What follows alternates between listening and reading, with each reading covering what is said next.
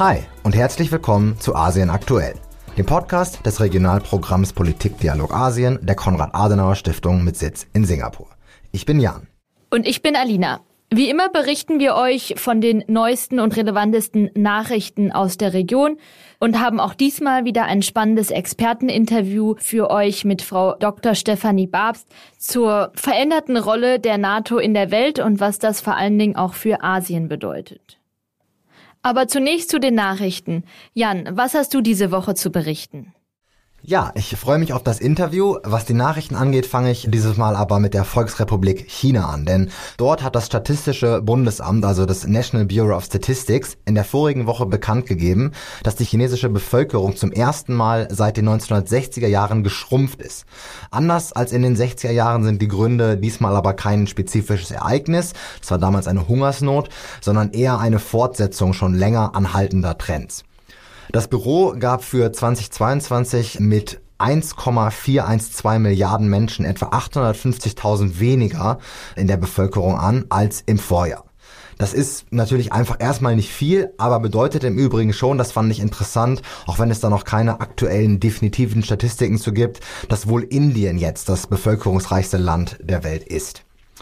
Der Fokus der medialen Berichterstattung geht im Falle Chinas schnell zur Ein-Kind-Politik, die es in China lange gab, bis 2016, wenn ich mich nicht irre, auch wenn diese nicht immer ganz differenziert dargestellt wird und die Geburtenrate zum Ende dieser Politik eigentlich eher bei zwei, also näher an zwei als an eins lag. Aber tatsächlich ist das nur China, nur eins von über 30 Ländern der Erde mit einer schrumpfenden Bevölkerung.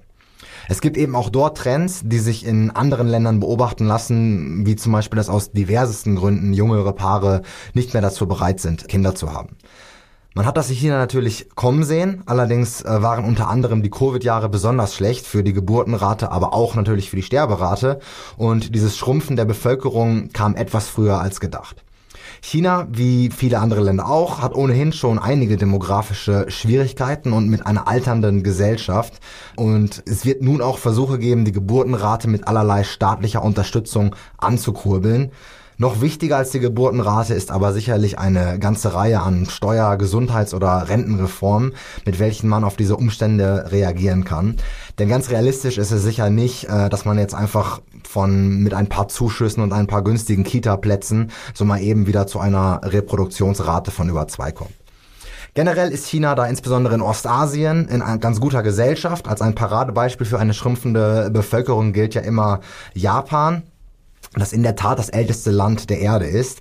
Schätzungen nach wird es dem 120 Millionen äh, starken Land im Jahr 2060 wird es um ein Drittel kleiner sein.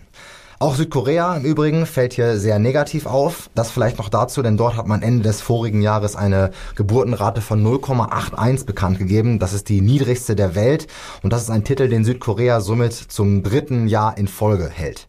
Also, von diesem Problem hören wir in Ostasien und anderswo weder zum ersten noch zum letzten Mal. Perspektivisch wird man natürlich neben der Geburtenrate aber eher mehr über Technologie, Sektorreform und vor allem auch Migration nachdenken müssen. Außerdem haben wir politische Rücktritte in der Region beobachtet. Zum einen ist die Premierministerin Neuseelands Jacinda Ardern überraschend zurückgetreten. Als Grund führte sie an, dass ihre Batterien für eine dritte Amtsperiode und für die Wahlen im Oktober diesen Jahres nicht mehr voll genug seien. Ardern war für ihren progressiven, offenen und empathischen Politikstil, welchen auch ihr Rücktritt widerspiegelt, international bekannt und beliebt, insbesondere für ihren Umgang mit einer schweren Terrorattacke und Naturkatastrophen in Neuseeland. Kritisiert wurde sie natürlich auch unter anderem für das Management der Covid-19-Pandemie mit sehr strikten Beschränkungen. Auch wenn ihr Rücktritt von vielen bedauert wird, so wird es auch als erfrischend wahrgenommen, dass eine Politikerin freiwillig und am Höhepunkt ihrer politischen Karriere zurücktritt, weil sie es möchte, nicht weil sie es muss.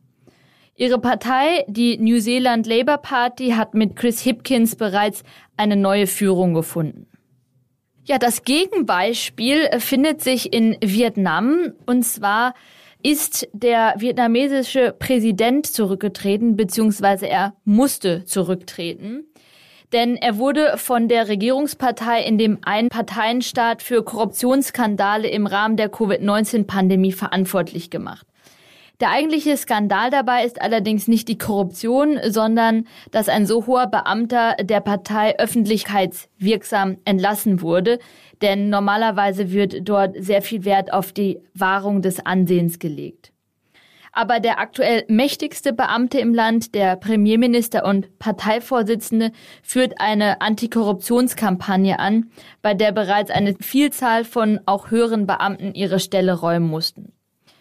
Dabei wird es vermutlich auch um einen parteiinternen Machtkampf gehen, dessen Auswirkungen wir natürlich weiter beobachten. Ja, vielen Dank. Beobachten tun wir natürlich auch wie immer ASEAN und dazu habe ich eine kurze Nachricht, denn wie jetzt schon mehrfach erwähnt, sagen Beobachter unter der jetzt laufenden indonesischen Präsidentschaft von ASEAN gibt es hohe Erwartungen, viele Dinge in der ASEAN nach vorne zu bringen und die optimistischsten unter den Beobachterinnen und Beobachtern hoffen natürlich auch, dass man selbst beim größten Problem der ASEAN momentan natürlich Myanmar Fortschritte machen kann und dazu hat die indonesische Außenministerin bekannt gegeben, dass die ASEAN jetzt ein Büro einer Sonderbeauftragten Beauftragten unter ihrer Leitung einrichten wird, um äh, sich um dieses Problem zu kümmern. Es ist jetzt noch nicht ganz klar, welche Ressourcen äh, dieses Büro sozusagen zur Verfügung haben wird, aber wir hoffen selbstverständlich äh, auf positive Effekte. Ja, und zuletzt möchte ich noch kurz was zu Taiwan sagen. Und zwar hatte ich in der vorigen Episode von dieser FDP-Delegationsreise unter der Leitung von Marie-Agnes Strack-Zimmermann, die ja auch die Vorsitzende des Verteidigungsausschusses des Bundestags ist, berichtet nach oder ich glaube sogar während ihrer Reise hat sie ein paar Interviews gegeben. Ein längeres, was ich zum Beispiel gehört habe in einem FAZ-Podcast, in dem sie sich zu dieser Reise geäußert hat und da sind mir einige Dinge aufgefallen, die einfach nicht korrekt waren. In dem Interview zum Beispiel, nachdem sie sagt, dass Verteidigung und Sicherheit ja ihr Fachgebiet sei, warf sie dann so mit Begriffen um sich, wie zum Beispiel ein Land, zwei Systeme oder das Eindringen von chinesischen Kampfflugzeugen in den taiwanischen Luftraum, der mir signalisiert hat, äh, dass sie eben nicht sich im Detail mit der komplexen und sehr feinen Einzelheiten der in der Taiwan-Frage sich wirklich hat auseinandersetzen können, sondern diese Reise wohl eher symbolpolitisch äh, genutzt hat. Also ein Land, zwei Systeme zum Beispiel ist eben genau nicht das, was die derzeitige Regierung in Taiwan möchte. Dieser Begriff, wenn auch historisch mal für Taiwan angedacht, bezieht sich auf Hongkong und wird höchstens von Seiten der kommunistischen Partei äh, der Volksrepublik für Taiwan ins Feld geführt. Beim Luftraum handelt es sich eigentlich um die Luftverteidigungszone bzw. um die Medianlinie in der Taiwanstraße, wie ich auch schon mal im Podcast berichtet hatte. Das sind durchaus wichtige Unterschiede, finde ich, gerade in der Taiwan-Frage, wo so um Worte und Definition gerungen wird und wo tatsächlich so enorm viel auf dem Spiel steht. Ich bin absolut für die Kooperation mit Taiwan und ich möchte auch nicht zu kritisch sein, aber in einer so extrem delikaten Situation und bei einer Person in einem solchen Amt vom Fach wäre mehr Präzision in der Sprache sicherlich angebracht, denn sonst verursacht man nachher nur einfach mehr Schäden, wo man eigentlich helfen sollte oder wollte. Und ähnliches gilt im Übrigen auch für die enorm schnelle Verstrickung vom Ukraine-Krieg und Taiwan. Natürlich gibt es da Parallelen, aber da geht es eben immer hauptsächlich um den oder vielleicht sogar ausschließlich heutzutage um den militärischen Bereich und es wird nicht genug Aufmerksamkeit auf andere Aspekte gebracht, wie zum Beispiel die Bemühungen aller Akteure dort, die Beziehungen zu managen und es eben nicht zu einem Krieg kommen zu lassen.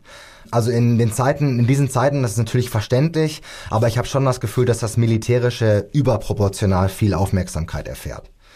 Also, ich hoffe auf bessere Vorbereitung für den wie in der vorigen Folge angesprochenen geplanten Besuch auch der Bildungsministerin und schaue nebenbei auch noch vorsichtig in die USA, wo es diese Woche Berichte gab, dass der äh, Nachfolger von Nancy Pelosi, also der Nachfolger der Sprecherin des Repräsentantenhauses in den USA, Kevin McCarthy, ebenfalls einen Taiwan-Besuch in diesem Jahr ins Auge gefasst hat. Und das hat ja zumindest im Pelosi-Fall, da hatten wir mal von berichtet vor einigen Episoden, ja zu einer sehr, sehr starken Reaktion der Volksrepublik China geführt. Aber dazu mehr bei Asien aktuell, wenn es soweit ist. Vielen Dank, Jan. Wir beobachten die Geschehnisse in der Region natürlich weiter. In der Zwischenzeit könnt ihr uns bei Facebook und Instagram unter kaspda oder unserer Website kas.de slash Politikdialog Asien folgen. Mit den Nachrichten hören wir uns wieder in zwei Wochen, aber jetzt geht es hier erstmal weiter mit dem interessanten Experteninterview mit Frau Dr. Babst zur NATO. Das Interview wurde am 19. Januar und somit vor dem Beschluss der deutschen Bundesregierung zu Panzerlieferungen an die Ukraine aufgenommen. Viel Spaß!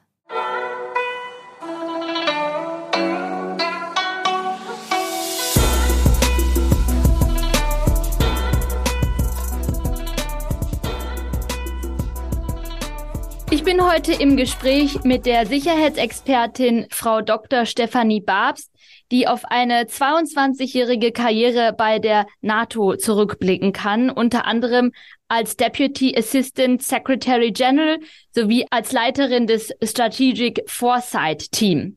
Liebe Frau Dr. Babst, herzlich willkommen bei Asien aktuell. Vielen Dank, Frau Reis. Und wir werden heute natürlich vor allen Dingen über Asien sprechen und die Beziehungen zwischen Deutschland, der EU und Asien, aber im Kontext des russischen Krieges gegen die Ukraine und die enorme Bedeutung und die Auswirkungen ähm, auch auf Deutschland und Europa, möchte ich Sie auch dazu nach Ihrer Einschätzung fragen. Die Kritik an Deutschland wird ja aktuell immer lauter. Die deutsche Regierung wird in Bezug auf die Unterstützung der Ukraine als zu langsam, zu unentschlossen, zu zurückhaltend und ähm, bei Zeiten auch als unangebracht kritisiert. Wie wirkt sich das Ihrer Meinung nach auf die Reputation Deutschlands in der EU, aber auch darüber hinaus aus? Also zunächst einmal würde ich sagen, dass es in der Tat eine ganze äh, Reihe von Punkten gibt, warum diese Kritik an der deutschen Bundesregierung mir sehr berechtigt erscheint von Seiten vieler Verbündeten.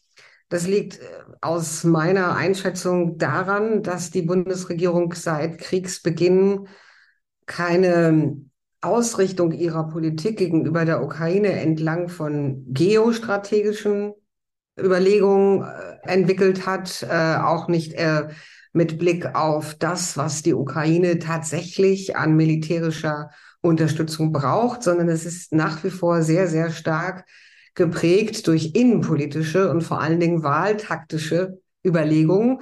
Und daraus erklärt sich aus meiner Sicht der Dinge ein Stück weit, warum insbesondere die SPD, aber auch ein Stück weit die Grünen und die Liberalen ähm, den Eindruck erwecken, sie hätten keine Russland-Strategie. Und das ist ja auch richtig. Es gibt äh, keine dezidierte Russland-Strategie. Es gibt keine dezidierte Strategie, ähm, die langfristig angelegt ist, sondern es gibt einen Flickenteppich von Maßnahmen.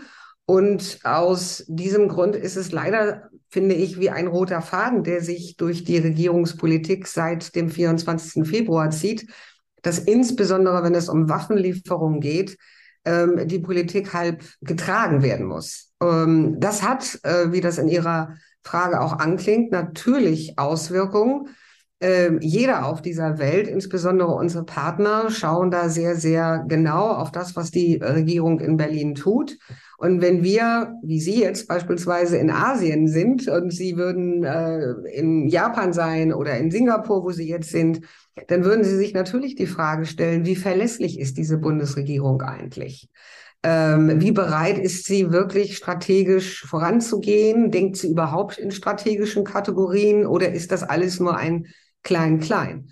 Und vor diesem Hintergrund ist es schon auch ähm, sehr deutlich zu sehen, dass in Europa sehr viele europäische Verbündeten nicht nur die Bundesregierung kritisieren, sondern auch bilateral und multilateral sich verabreden in Rahmen, ähm, also in, in verschiedenen Strukturen, aus denen die Bundesregierung also komplett draußen ist und überhaupt gar keine Rolle spielt. Ich kann dazu natürlich auch ein paar Beispiele nennen. Sehr gerne. Ähm, nehmen Sie beispielsweise den Brief ähm, des Europäischen Parlaments, ähm, der mit großer Mehrheit ja gestern verabschiedet worden ist. In meinen 22 Jahren in der NATO ist das mir eigentlich noch nicht vorgekommen, dass ein deutscher Bundeskanzler explizit aufgefordert ist, ähm, ein, ein, sozusagen eine andere Politik, eine vorwärtsgerichtete und deutliche Politik äh, gegenüber der Ukraine zu fahren und beispielsweise auch äh, Kampfpanzer, Leopardpanzer zu schicken. ähm, so, wie gesagt, ein, eine, ähm, so eine Aktion von Seiten des Europäischen Parlaments ist ja ein sehr, sehr starkes politisches Signal und äh, auch ein für Deutschland ausgesprochen unangenehmes. Das muss man wirklich so sagen. Zweitens schauen Sie sich an, was beispielsweise im Rahmen der sogenannten Joint Expeditionary Force, also der Gruppe, die von Großbritannien angeführt wird und sich verabredet hat, militärisch stärker zusammenzuarbeiten, in den letzten Monaten unternommen worden ist. Zu dieser Gruppe gehören ja die drei baltischen Republiken, dazu gehören Polen und äh, Finnland und dazu gehören auch die Niederlande. Diese Staaten haben sich in den letzten Monaten politisch verabredet. Sie haben ihre militärischen Formen der Zusammenarbeiten verstärkt und sie koordinieren sehr stark ihre Unterstützung gegenüber der Ukraine. Deutschland ist aus dieser Gruppe komplett draußen. Ähm, und dafür gibt es natürlich oder in dieser Hinsicht noch andere Beispiele. Aber wenn in Berlin gesagt wird, wir erheben hier sogar einen europäischen Führungsanspruch, dann klaffen Anspruch und Wirklichkeit weiter auseinander als der Grand Canyon. In der Tat. Wenn wir uns jetzt mit dem Blick nach Asien richten, dann ist Deutschlands Wohlstand ja als Exportnation auch durch Handel sehr eng mit der Region verknüpft. Das geht so ein bisschen in die Richtung der vorherigen Frage, aber jetzt mit Blick auf ähm, Asien. Wie erfolgreich sind denn die deutschen ja, Bemühungen und Bestrebungen, sicherheitspolitisch in Asien aktiv zu sein, wo ja zum Beispiel mit den verschiedensten Konflikten, sei es jetzt China und Taiwan, die verschiedenen Inseln und Gewässer im südchinesischen mhm. Meer oder auch Nordkorea, doch viele äh, potenzielle Brennpunkte liegen? Also ich kann überhaupt gar keinen Einfluss erkennen. Ähm, tut mir leid, wenn ich das so ein kleines bisschen brutal formuliere, aber es ist in der Tat so, dass Deutschland natürlich, wie Sie eben auch gesagt haben, als Wirtschaftsnation äh, wahrgenommen wird. Ähm, es gibt natürlich auch diplomatische äh, Kontakte und Bemühungen. All das ist nice to have. Aber wenn es um die wirklichen ganz konkreten Konfliktherde gibt, kann ich nicht sehen, dass Deutschland eine Stimme hat, geschweige dann äh, militärische äh, Unterfütterung zum Ausdruck bringt, mit derer, äh, mit deren Hilfe sie in irgendeiner Form auf die Konfliktparteien oder vielmehr deeskalierend einwirken wird. Ähm, nehmen Sie beispielsweise den Besuch der Fregatte Bayern im letzten August. Äh, das wurde ja von der damaligen Bundesregierung noch so als eine große Geschichte dargestellt. De facto ist es eine symbolische Geste gewesen. Wir haben äh, in Deutschland nicht die militärischen Fähigkeiten, überhaupt in dieser Region aktiv zu sein. Aber wir haben vor allen Dingen, oder vielmehr die Bundesregierung hat auch gar nicht den Willen, darüber nachzudenken. Und insofern äh, ist es an den anderen europäischen Nationen und natürlich an den USA hier wirklich auch in der Region nicht nur verbal, sondern auch de facto Flagge zu zeigen. Wenn ich das vielleicht als äh, wiederum als ein Beispiel nochmal anfügen darf, ich finde es schon sehr bezeichnend, dass insbesondere Japan, die ja jetzt ähm, den Vorsitz in der G7 in diesen äh, kommenden Monaten haben, ähm, vor wenigen Tagen ein sehr umfangreiches und ambitioniertes sicherheitspolitisches Ko Kooperationsprogramm mit Großbritannien abgeschlossen haben, das unter anderem auch gemeinsame Übungen und Ausbildungsschritte vorsieht. Deutschland komplett draußen vor. Ich kann mich äh, nicht erinnern, dass Deutschland irgendwelche bilateralen Sicherheitsabkommen abgeschlossen hat, weder mit äh, mit Japan noch mit Südkorea noch mit anderen Staaten. Also wir sind äh, wir sind vielleicht wirtschaftlich ein Akteur, aber wir spielen sicherheitspolitisch und letztendlich auch strategisch überhaupt keine Rolle in dieser Region. Und wie erklären Sie sich diese Zurückhaltung, also sowohl mit Blick auf Asien, aber insbesondere auch äh, mit Blick auf den Ukraine-Krieg? Gibt es noch diese starke Zurückhaltung auch innerhalb der Bevölkerung, die da ein stärkeres politisches Auftreten verhindert? Das ist ein Argument, was ja häufig von einzelnen Politikern ins Feld geführt wird, so nach dem Motto, wir müssen das in unseren jeweiligen Wahlkreisen dann auch verkaufen und außen- und sicherheitspolitische Themen spielen äh, für meine Wiederwahl nur eine sehr geringe Rolle. Also rede ich als Abgeordnete auch möglichst gar nicht darüber. Das ist eine Haltung, die sich in den letzten 20, 30 Jahren in der Berliner Blase, von der ich gerne rede, sehr, sehr stark etabliert hat. Aber der Umkehrschluss ist natürlich, ähm, dass die Strategiefähigkeit Deutschlands und ich sage es nochmal, der Willen überhaupt über strategisch äh, relevante Themen nachzudenken und zu überlegen, wie können wir dort unsere eigenen nationalen Interessen, aber auch im Verbund mit unseren europäischen und transatlantischen Partnern befördern, der fehlt. Ähm, wir haben jetzt äh, seit einigen Monaten eine mehr oder weniger in der Ecke stattfindende Debatte über die sogenannte neue nationale Sicherheitsstrategie. Da werden wir sicherlich auch ein paar Worte zu der Region finden, äh, die, ähm, die wir heute besprechen. Ähm, aber das ist Papier. Nicht? Das ist, äh, das ist äh, eine, ein, ein Diskurs, der ist durchaus auch wichtig, aber am Ende des Tages hilft eine indopazifische Strategie, die die Bundesregierung irgendwann mal erlassen hat, nicht viel weiter, wenn sie sie nicht unterfüttern. Ja, und Sie haben gerade auch schon die Partner angesprochen, sowohl in Europa als auch die transatlantischen Partner. Und Deutschland ist ja auch Teil des Verteidigungsbündnis NATO. Und seit dem russischen Einmarsch in die Ukraine vor knapp einem Jahr hat sich für die NATO ja einiges geändert. Können Sie uns da erklären, was das genau ist und was das vor allen Dingen auch für die NATO-Partner in Asien bedeutet, also für Australien, Japan, Südkorea und Neuseeland?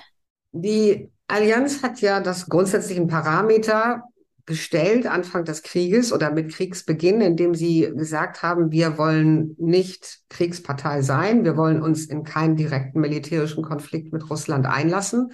Und damit haben sie die Parameter für den militärischen Konflikt gestellt. Präsident Putin ähm, ist seit zwölf Monaten dabei, diese Ukraine jeden Tag in brutalster Weise zu zerschlagen und äh, zu versuchen, ihre Einwohner zu vernichten und kann sich sicher sein, dass er auf dem Schlachtfeld keinen einzigen Soldaten der NATO begegnen wird.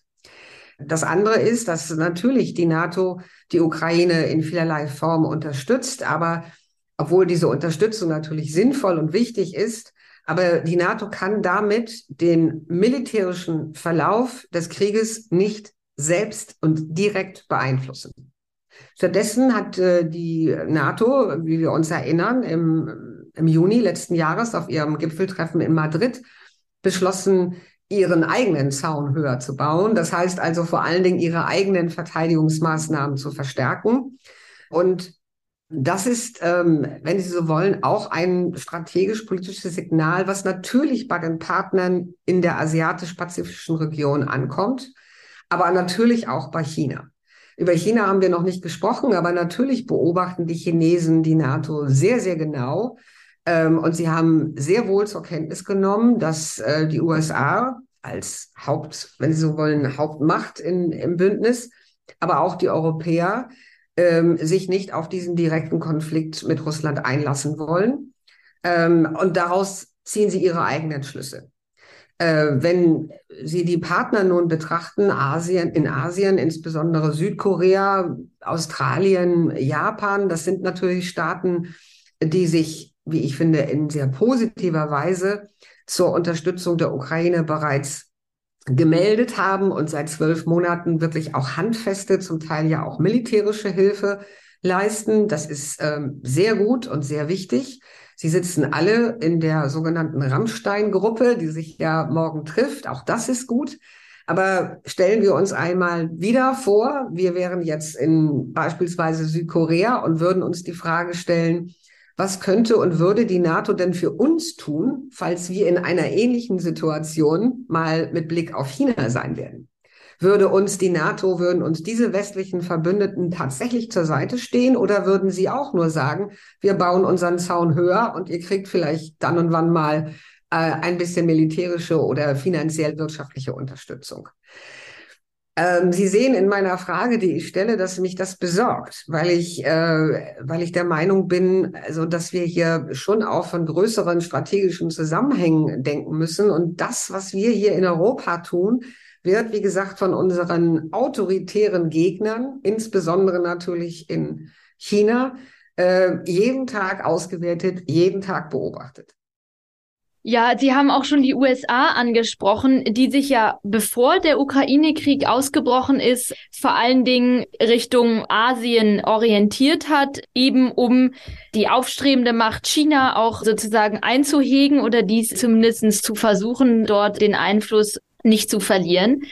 Jetzt habe ich das Gefühl, dass die USA sehr bemüht ist, den Partnern in Asien zu zeigen, ja, auch wenn wir jetzt uns wieder mehr auf Europa konzentrieren, ist unser Fokus aber noch in Asien. Also durch Staatsbesuche, durch gemeinsame militärische Übungen wurde versucht, diesen Eindruck zu vermitteln. Aber ist es denn äh, wirklich so oder sind auch die militärischen Kapazitäten der USA jetzt umgelenkt? Umgelenkt sind sie ganz sicherlich nicht. Äh, wenn ich die Debatte in Washington richtig verstehe, dann ist der strategische Fokus auf den asiatisch-pazifischen Raum und insbesondere auf China nach wie vor parteiübergreifend äh, als das, wenn Sie so wollen, wichtigste Ziel, außen- und sicherheitspolitische Ziel der USA definiert und wird auch dementsprechend unterfüttert. Die USA haben etwas mehr als 150.000 Männer und Frauen in Uniform in dieser Region. Aber sie haben insbesondere ähm, auch im Rahmen ihrer neu gestalteten indopazifischen Strategie ja das Netzwerk sicherheitspolitischer Partnerschaften deutlich erweitert. Sie haben insbesondere in den Fokus genommen äh, sicherheitspolitische Partnerschaften mit den kleineren asiatischen Partnern. Mhm zu stärken. Sie haben einen erneuten Fokus auch auf Indien gelegt. Sie ähm, sind, wie Sie schon sagen, sehr stark daran interessiert, ihre militärische Präsenz auch mit Übungen zu unterstreichen, so dass Abschreckung äh, oder das Prinzip der Abschreckung jetzt nicht nur eine hohle Phrase ist, sondern auch äh, mit äh, militärischer Cloud unterlegt wird. Und wenn ich mir solche äh, Maßnahmen anschaue, wie beispielsweise vor wenigen Tagen ist eine, wenn Sie so wollen, eine, ein Squadron, also von, von F-16 Fightern, von Kampfflugzeugen, amerikanischen Kampfflugzeugen von Deutschland aus nach Okinawa verlegt worden, um einmal mehr auch unter anderem die amerikanische Präsenz zugunsten Japans dort zu unterstreichen, dann sind das in meinen Augen sehr konkrete Schritte. Mhm. Also Kurzum, nein. Also äh, die USA müssen, wenn sie so wollen, zwei strategische Schauplätze bedienen. Wir in Europa sind nicht in der Lage, uns selber zu helfen, uns selber zu schützen. Und äh, in Asien haben die äh, Amerikaner Verbündete und natürlich auch strategisch wirtschaftliche und sonstige Interessen, die sie selbstverständlich weiter äh, verfolgen werden. Das ist für die Partner in Asien ja ein gutes Zeichen und sicherlich äh, sehr erleichternd. Sie haben unter anderem auch das strategische Planungsteam, wenn ich das mal so ins Deutsche mhm. übersetzen kann, geleitet. Und da würde mich interessieren, wie die NATO die Region Asien denn sieht. Also oftmals gibt es diesen China-Fokus, die Taiwan-Frage, aber ist die Strategie äh, der NATO in Bezug auf Asien größer gefasst und wie intensiv ist da tatsächlich auch die Beziehung zu den Partnern in der Region? Sie hatten gerade schon angesprochen, dass er äh, sozusagen im Moment kein gutes Zeichen sendet. Also die partnerschaftlichen Beziehungen, die die NATO mit Südkorea, Australien, Neuseeland und Japan mit diesen vier äh, Staaten eingegangen, die ist ja über zehn Jahre alt. Das äh, geht zurück auf die Zeiten meines ehemaligen Bosses, des Generalsekretärs Jakob Skaffer, der äh, damals der Meinung war, zusammen natürlich auch mit etlichen Verbündeten, die NATO müsse sich letztendlich auch mit diesen Staaten beschäftigen. Aber der Ursprung äh, dieser in Anführungsstrichen partnerschaftlichen Beschäftigung war Afghanistan. Diese Staaten waren damals zusammen mit uns im ISAF und haben sich ähm, da ja auch äh, sehr, sehr intensiv engagiert. Und ähm, nach dem Ende oder Ausklingen äh, der Afghanistan-Mission der NATO sind diese Partnerschaften dann letztendlich zu eigenständigen Partnerschaften geworden. Die NATO legt sehr viel Wert darauf, äh, beispielsweise im Rahmen, im Rahmen von Cybersicherheit oder äh, Krisenmanagement, Civil Emergency Planning, Interoperabilität. Also da gibt es ganz viele Themen, mit denen die NATO äh, mit diesen Staaten eben partnerschaftlich zusammenarbeitet. Ähm, etliche dieser Staaten haben sich mittlerweile ja auch an NATO-geführten Operationen beteiligt. Also all das ist gut und wird sicherlich auch ähm, in der Zukunft eine Rolle spielen. Der rosarote Elefant, der im Raume steht, ist natürlich China. Und äh, die NATO hat bis zum heutigen Tage keine ausgefeilte China-Strategie. Sie hat sich in ihren jeweiligen offiziellen Stellungnahmen auf so ein paar Soundbites geeinigt. Äh, und diese Soundbites spiegeln so ein kleines bisschen auch ähm, die Grundhaltung in der EU wieder. Also China wird zwar als strategischer Rivale und Wettbewerber, Mitwettbewerber gesehen. Äh, es wird auch in der NATO durchaus sehr kritisch auf äh, die militärische Modernisierung in China geguckt auf das, was sie im Space, also im, im Weltraum und in anderen äh, militärisch relevanten Bereichen treiben und tun.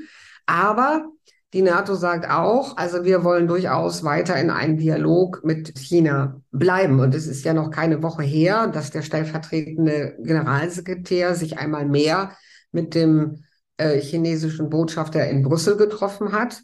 Und einmal mehr hat man genau das, was ich gerade jetzt gesagt habe, an äh, Botschaft übermittelt. Man ist besorgt. Äh, man sieht viele der politischen Aktivitäten Chinas sehr, sehr kritisch, aber man ist durchaus bereit, beispielsweise über Rüstungskontrolle oder Klimawandel mit den Chinesen zu reden.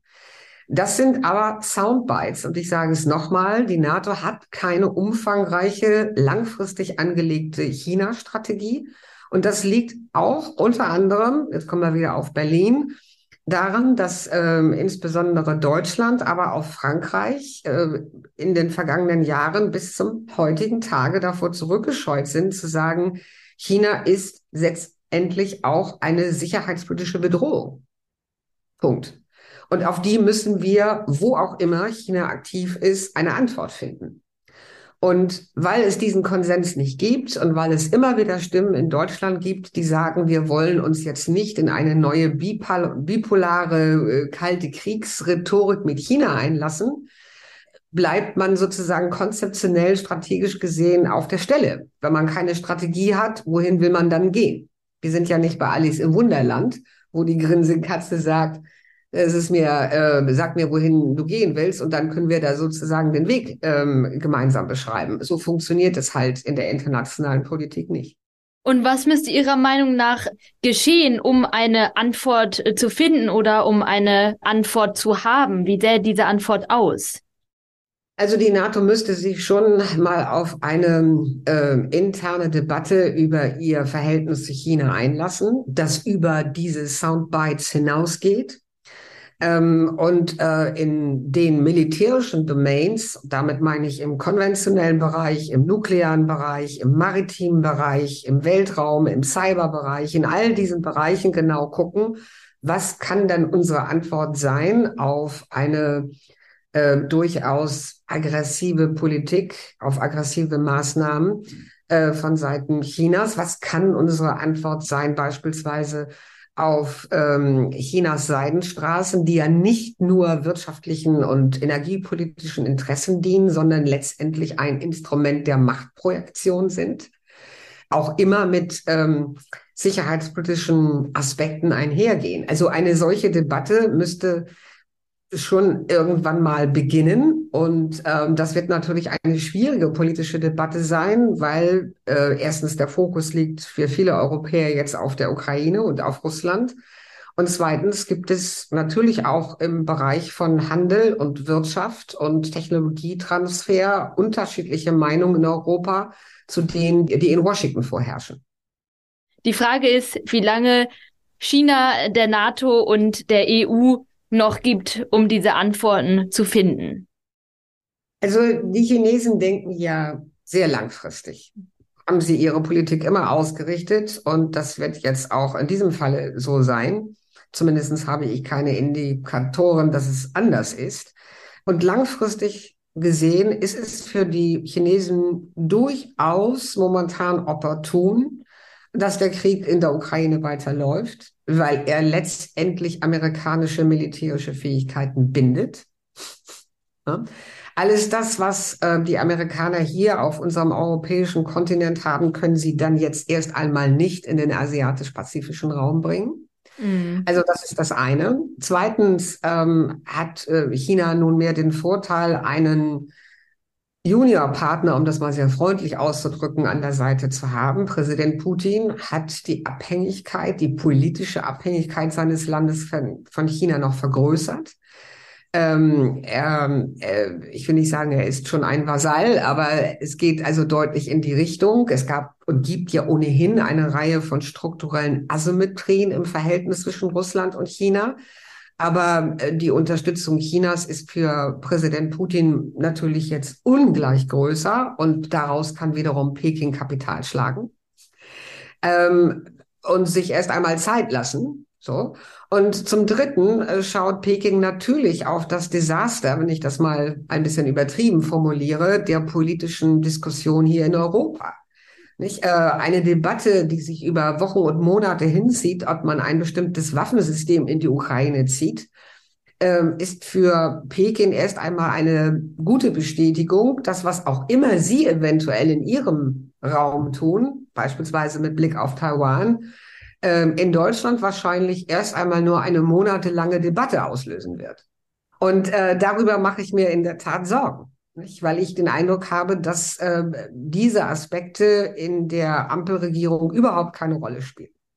Und daran ändert auch nichts ein äh, natürlich durchaus politisch sinnvoller Besuch, wie von Frau Strack-Zimmermann und einigen ihrer FDP-Kollegen neulich in Taiwan. Das sind auch politische Gesten, äh, die will ich auch nicht kleinreden, aber das hat nichts mit einer strategischen Ausrichtung zu tun. Vielen Dank, Frau Dr. Babs. Ich glaube, wir könnten da jetzt noch eine Weile ja. weiter drüber sprechen, aber wir nähern uns leider schon mhm. dem Ende des Interviews. Ich würde Ihnen aber gerne zum Schluss noch eine persönliche Frage stellen. Und zwar beschäftigen Sie sich beruflich nun jetzt ja auch schon seit mehreren Jahren oftmals mit Krisen und Kriegen und Herausforderungen und wie diese denn auch zu lösen und zu vermeiden sind. Gibt es denn etwas, was Ihnen in dieser Zeit besonders ähm, in Erinnerung geblieben ist? Also sowohl kann das besonders positiv oder auch besonders schwierig sein. Ja, ich habe in der Tat eine ganze Reihe von Krisen in meinem Berufsleben miterlebt, ähm, von der Kosovo-Krise über die terroristischen Anschläge am 9. September bis hin zu Afghanistan. Ich muss sagen, der Abzug äh, der westlichen Verbündeten der NATO aus Afghanistan ist für mich wirklich ein ganz übles Beispiel gewesen und ist auch immer noch, also wie man strategisch einen unglaublichen Fehler machen kann, der letztendlich viele, viele, viele, wenn Sie so wollen, Nachwirkungen hat, dass wir Afghanistan oder den Menschen in Afghanistan ähm, gesagt haben, wir wir sind bei euch, wir unterstützen euch und das haben wir 20 Jahre lang gepredigt und sie dann letztendlich wieder in die Hände der Taliban übergeben haben, ist eine Botschaft, die, ja, also äh, an der ich immer noch sehr, sehr schlucke. Das hat natürlich äh, vor allem etwas mit mangelnder Glaubwürdigkeit zu tun, die wir jetzt mit auf unserem Rücken herumschleppen. Und wenn wir denselben Fehler noch einmal jetzt mit Blick auf die Ukraine wiederholen und nicht bereit sind, auch wirklich ernsthaft und fokussiert diese Ukraine zu unterstützen, dass sie sich selbst retten kann und sie mitretten können, dann, äh, ja, also dann verliere ich hoffentlich nicht völlig, aber ein großes Stück meinen Glauben an äh, multilateraler Politik. Ich hoffe, das ist nicht der Fall. Aber ich ähm, ja, bin von Natur aus eigentlich eine Optimistin. Insofern hoffe ich, dass es diesmal besser wird. Zumindest versuche ich, meinen kleinen Beitrag dazu zu machen. Vielen Dank, Frau Dr. Babst. Ich hoffe, dass Ihre positive Einschätzung dort sich dann auch tatsächlich verwirklicht.